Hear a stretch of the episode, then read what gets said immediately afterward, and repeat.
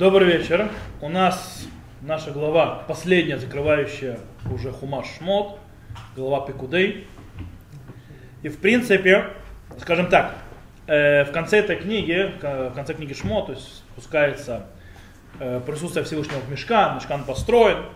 И к концу книги Шмот есть небольшая, скажем так, э, нотка горькая. В чем горькая нотка? Дело в том, что что-то происходит не так. Что-то происходит не так. Э, что происходит не так? Происходит э, может то, что спускается Всевышний, то есть присутствие Всевышнего, но, но Мошера Бейну не может войти внутрь мешкана. Он стоит снаружи, он не может войти. Почему? Что не так? В чем, что, что пошло не так? Почему все, что плохо? Что не то? Для того, чтобы ответить на этот вопрос, мы попробуем на нашем уроке провести текстуальное сравнение между главой Пикудей и тем, что э, сказано в главе Мишпатим, которое нам, в принципе, поможет очень сильно понять с точки зрения содержания э, связь содержания между книгой Шмот Вайкра и Бамидбар. Дело в том, что последние аккорды, то есть стихи последние, оканчивающие книгу Шмот, они э, весьма под, поддерживают идею Рамбана, что Мешкан, его задача в том, чтобы повторять и постоянно нам показывать, что Синайское откровение. То есть постоянно повторялось Синайское откровение. Посмотрите, что происходит в конце главы Мишпатим, что сказано. Э, мы сейчас увидим. То есть, э, в, главе, в нашей главе по Пикудей сказано так, в конце. Моше Рабейну, то есть идет описание чего? Идет в конце описание того, что мешкан стоит, и первый день месяца Нисан, в котором Мушарабейну стоит перед храмом. То есть, да, и э, описание, это э, описание всех событий, которые происходят, заканчивается следующими словами. Вяхет саанан это огель моэд, веквода мила это мешка. И покрыло облако с шатер соборный, и великолепие Всевышнего наполнило мешка, наполнило то есть, э, святилище мы видим почти одинаковое описание в главе Мишпатим, когда описывается окончание, когда Всевышний спускается на гору, и там, где он позовет Мушера Бейну. Там написано так. Вьяль Моше эль Хагар, Вьяха Саанан это Гар Вишкон Кводашем аль Гар Синай. И поднялся Моше на гору, и покрыло облако гору, и покоилось, Ешкон, Мешкан, то есть, да, и покоилось э, великолепие Всевышнего на горе Синай. То есть, в принципе, гору Синай заменяет мешка, э, э, шатер соборный. Э, таки, почему? Потому что э, задача шатра соборного мешкана и задача горы Синай одинаковая. Какая? Встреча народа Израиля со Шхином. Более того, как мы уже э, объяснили, упомянули, когда мы учили главу Тицаве, в обоих э, местах встреча не прямая, а встреча происходит с дымовой завесой. Как в мешкане стоит э, то, что называется мизбех азаав, мизбех киторец, которого идет дым, который делает дымовую завесу между народом Израиля и святая святым, там, где обитает слава великолепия Всевышнего, то есть его присутствие. Также произошло и на горе Синай, что на горе Синай тоже было э, облако, которое закрывало, то есть Всевышнего где-то происходило. И все вроде хорошо и замечательно, но именно последующие стихи там в главе Мишпатим разрушают всю идиллию и похожесть. Чем они разрушают? Сказано, «Вишкон кводашем аль Синай вихасео ханан шеш ямим, вейкраль Моше байом ашвим и то ханан». То есть, да, и обитал почет Всевышнего на горе Синай, и покрыл его и облако шесть дней, и позвал Моше в седьмой день из облака. В его Моше, битоханан в. И зашел Моше в, в, внутрь облака и поднялся на гору. Это то, что происходит в главе Мишпатим. С другой стороны, в главе Пикудей мы видим, что Моше не может зайти внутрь соборного шатра, то есть внутрь мешкана. ולא יכל משה, לא יכול משה, לבוא אלוה אל מועד, כי שכן עליו הענן. И не может войти Моше в э, шатер соборный, ибо там находится, та, ибо та, туда спустилось облако. Да. Есть объяснение, он физически не может, или духовно, или Бог. Не, ва- не наша тема, окей?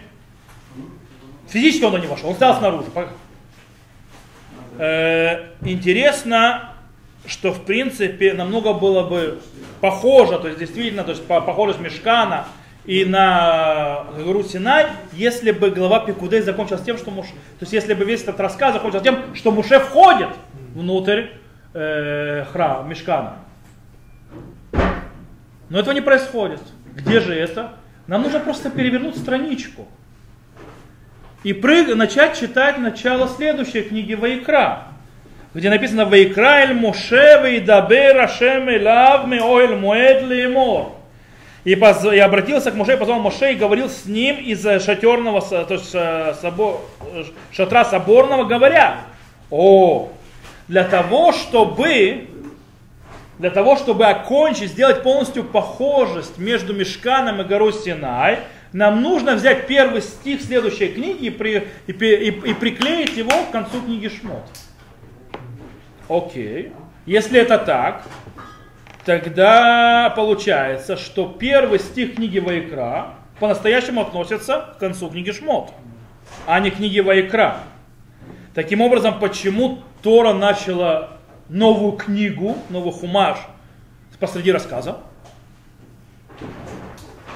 Для того, чтобы на это ответить, нам нужно понять, э, посмотреть на стихи, которым заканчивается книга глава Пекуды.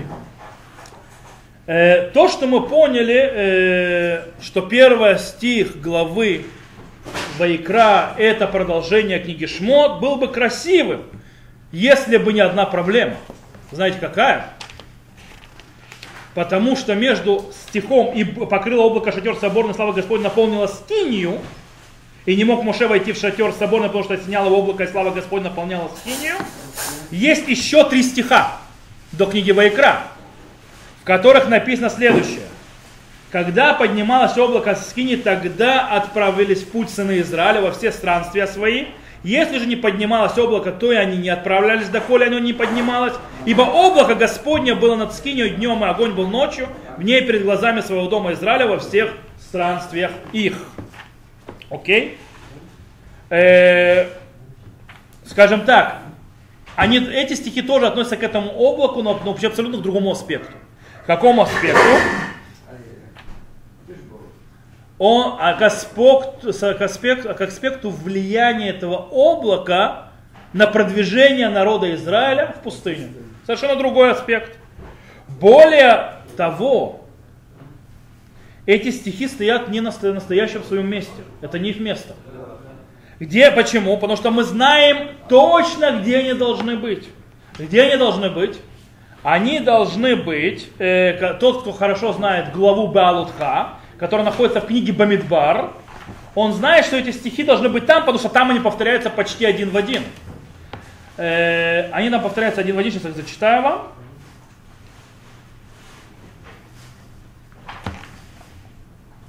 Вот. А в день, когда поставлена была скиния, покрыло облако скинию, которая была шатром, это глава Беалутха, Бамидбар. Э, Это 9 глава, э, 15 стих. А в день, когда поставила скиния, покрыло облако скинию, которая была шатром над заветом. И с вечера было на скинию, как а, огненное было явление до утра. Я немножко перескакиваю. И когда поднималось облако с шатра, двигалось за ними, и сыны Израиля на месте же, где оставалось облако, там останавливались сыны Израилевы. То есть мы читаем, в принципе, что оно находится не на своем месте, эти стихи. Они должны быть в книге Бамидба, они должны быть в нашей книге. Э, потому что что они описывают? Передвижение народа Израиля. И мы знаем, что дальше, стихи дальше 10 главы, то есть если мы делим, то есть на это христианское деление, то 10 главы идет описание чего? А там занимается, как народ Израиля начинает свое движение от самой горы Синай. И получается, что должно быть там. Окей. Что там здесь происходит? Получается, что у нас последние пять стихов главы Пикудей э, разделяют, в принципе, в книге Шмот на две темы. Э, когда одна из них, э, каждая из них, прошу прощения, отправляется, направляется к отдельному из хумашу, который дальше книги Шмот, то есть хумаша Шмот. Первая часть, как мы сказали, описывающая нам, как спускается облако на мешка, на скинию, Э, рассказ об этом, что Муше Рабейну потом входит внутрь шатра заветного, соборного, описано в начале книги Вайкра, мы показали. Вторая часть, то есть вторая тема, описывает нам связь между этим облаком и движением народа Израиля в пустыне. И в принципе эта тема развивается, продолжается в книге Бамидбар. Окей. Такое вот понимание, то, что мы видим, нам открывает очень интересное строение. Э, получается, что книга Шмот заканчивается с двумя направлениями, то есть на, на, двумя ссылками. Одна в книгу Вайкра, другая в книгу Дворим, э, Бамидбар, прошу прощения. По-настоящему, с точки зрения тем, тематических, у этого два, то есть две ссылки, то есть двум разным хумашам есть очень огромная важность. Давайте вспомним. При выходе из Египта у Всевышнего были две основные задачи по отношению к народу Израиля. Что он собирался народом Израиля делать? Какие две задачи должны были быть? Ровные две задачи. Первое. Я не говорю пять языков это избавления. Я говорю задача. Правильно, дать Тору и заповедь. Первая задача. Вторая задача – провести в землю, в землю Израиля, захватить ее, поселить там. Две задачи. Из-за греха золотого тельца, что произошло? Всевышний угрожает убрать свое присутствие, свою шхину. Когда он, и таким образом аннулировать обе задачи. То есть как аннулировать обе задачи? То есть дальше заповеди не говорятся. То есть то, что дали, то дали. Что больше, то есть нет присутствия шхин, значит не будут говориться дальше заповедь. И второе, землю ребят будут захватывать сами. Без моей помощи. Две эти вещи. Из-за вмешательства Муше. Всевышний возвращает и порождает заново обе эти задачи. И таким образом в книге Ваикра народ Израиля получает заповеди,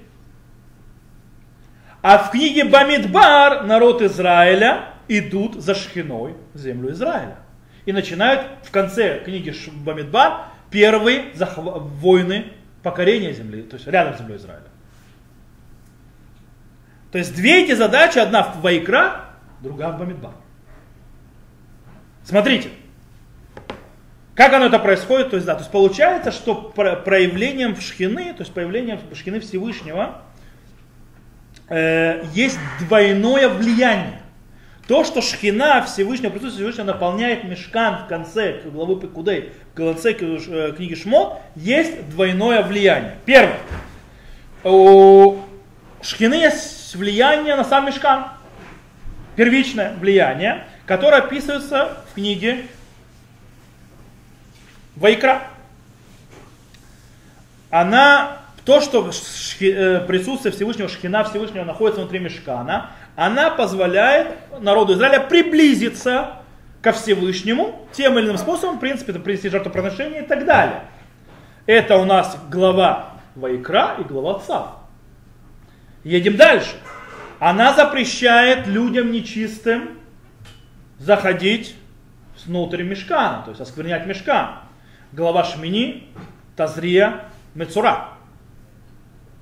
После этого она требует от человека обязательного ежегодного очищения в Йом-Кипур. И запрещает любое жертвоприношение вне храма, то есть не мешкана. Это какая глава? Ахраймот. Дальше она где приносит святость. Святость, которая раскрывается в тремя основных аспектах. Святость человека, глава к души. Святость времени, глава Эмор. И святость места, глава Бехар Бехукутай. Ну, Бехара, а потом идут, то есть, а потом повторение всех моих законов. То есть, да? то есть эти законами. И мы сейчас закрыли с вами книгу Ваикра. Идем дальше. Теперь, есть также влияние шхины, проявление Всевышнего, и то, что оно присутствие Всевышнего находится, спустилось вниз, также влияет на стан народа Израиля, который описан где? В книге Бамидбар. Там описан стан. Е, смотрите, что она делает? Э, присутствие шхины, присутствие Всевышнего внутри стан народа Израиля поднимает сам стан на более высокую ступень. И теперь, что происходит? Весь стан народа Израиля стоит вокруг мешкана, туда вокруг скини. Он так находится. И это у нас какие главы? Бамидбар и насос. После этого э, по, то есть идет движение за этим облаком в пустыне. Это глава Баалутха. Кусок из него мы прочитали. Если бы же народ Израиля не согрешил грехом разведчиков, то должно было э, дальше идти глава Матот Масей, которая описывает уже, в принципе, э, действия войны и начиная покорение земли Израиля вокруг нее. Но из-за греха народ не удостоился. Какой грех? у нас описывается глава Шлах и Корах. То есть два греха. И потом есть глава, есть глава, которая описывает 40 год присутствия народа Израиля в пустыне. Это Балак и Пинхас. Мы теперь закрыли главу Бамидбар. Точнее, книгу Бамидбар. Таким образом, что у нас происходит? Влияние Шхины на обе эти книги. Они закрывают одно, заповеди, стан. Но эта система нам еще объясняет один интересный факт, который мы видим. У нас описание, что происходило первого месяца Нисана, когда был то есть обновление Мешкана, описывается в Торе три раза. Первый раз в конце книги Шмот у нас, то есть мы пишем, то видим, что есть описание, то есть э, заповеди построить мешкан первого Ниссана, который заканчивает, закрывает всю, э, э, скажем так, цикл заповедей, связанных с построением мешкана и также трума, то есть это трума, вайк, э, ТЦВ, вайкхель и так далее, а и также то, что шкина наполняет мешкан. И что описывает, доказывает возвращение народа Израиля к тому статусу, в котором они были. Назад Всевышнему. Это первое описание первого Ниссана. Второе описание первого Ниссана мы находим в книге Вайкра, в 9 главе, 9-10. Там идет описание особых жертвоприношений, которые были принесены в восьмой день освящения храма, так называемый восьмой день Милуим. По мнению большинства комментаторов, это первая Ниссана, Йомашмини, то есть восьмой день Амилуим, когда это было первое Ниссана. И эти, кстати, первое Ниссана имеется второго года после выхода из Египта. И в принципе эти жертвоприношения восьмого дня приводят к трагическим событиям того дня. Смерть Надава Вегу, сыновей Аарона. Которые, кстати, и которые сразу же привязываются к огромному количеству заповедей, которые описываются в книге Вайкра. То есть, сме, то есть жертвоприношения, которые приносятся. Первая Нисана, то есть э, первая Нисана, которая происходит, это жертвоосвящение храма, жертвоприношение. Приносится жертвоприношение не так, как надо. Э, оскверняет мертвым. Э, то есть все заповеди, которые связаны с книгой Вайкра, описываются здесь. То есть это Вайкра приводится еще одно. Есть еще одно описание первого Нисана. И оно проявляется где? Вы помните, в какой главе описываются жертвоприношения, которые приносят Несиим, главы колен? В какой книге это приводится? В книге Бамидбар. В книге Бамидбар приводится там. И дело в том, что э, подарки, которые принесли главы колен, Насим, они используются левитами для чего? Для того, чтобы нести храм, то есть когда они разбирают мешкан, то есть несут дальше, то есть по пути их во время, во, внутри, в пустыне. Э, то есть получается, и это тоже, кстати, происходит первый Нисан, тот же день. То есть вот этот вот один этот день разбросан шмот Вайкра Бамидбар. Причем в привязке к тематике книги. Если описание первого Ниссана, когда спускается то есть, э, присутствие Всевышнего, то есть э, его шхина, его великолепие, мешкан, написано в книге Шмот, это для того, чтобы показать возвращение Всевышнего к народу и исправление. Шмот, избавление, близость со Всевышнего. Второй аспект первого Ниссана, спускается огонь, связано с жертвоприношениями, смерть Надава Авигу и так далее, то есть Тума, Тагара, это связано с тематикой книги Вайкра. Правильно? Там появляется это первое Нисана. Теперь, еще одно первое Нисане, описание приношения, жертвоприношения, то есть э, Нисиим, глав колен, они принесли то, что будет использовано в, не, в движении по пустыне. Это связано с какой тематикой книги? Бамидбар. То есть, если мы подведем итог того всего, что мы сказали, то выходит так. То Тора предпочитает распределить каждый из разных, то есть, скажем так, событий, которые произошли в тот день первого Ниссана второго года выхода из Египта, по книгам подвязано по тематическому смыслу той же книги. Таким образом, мы сейчас, когда мы то, что объяснили, как объяснили, у нас получается, что книга Шмот, заканчивая то есть свою, свою тему, она сразу идет при посылы в две книги-то э, Торы, причем не только на уровне то есть, э, двух задач, которые Всевышний видит, и э, поход в пустыне и захват земли Израиля, и подача заповеди, то есть передача заповеди, но и с точки зрения событий того же дня, которые связаны с темами разных книг. Вот э, так можно, скажем так, понять конец книги Шмот и почему есть остановка с входом Мушера Бейну внутрь храма и почему между остановкой Мушера Бейну и его входом в храм, э, в шатер соборный, в книге Ваикра еще три стиха, которые рассказывают вообще о походе э, э, по пустыне с этим облаком. То, на этом мы сегодня закончим.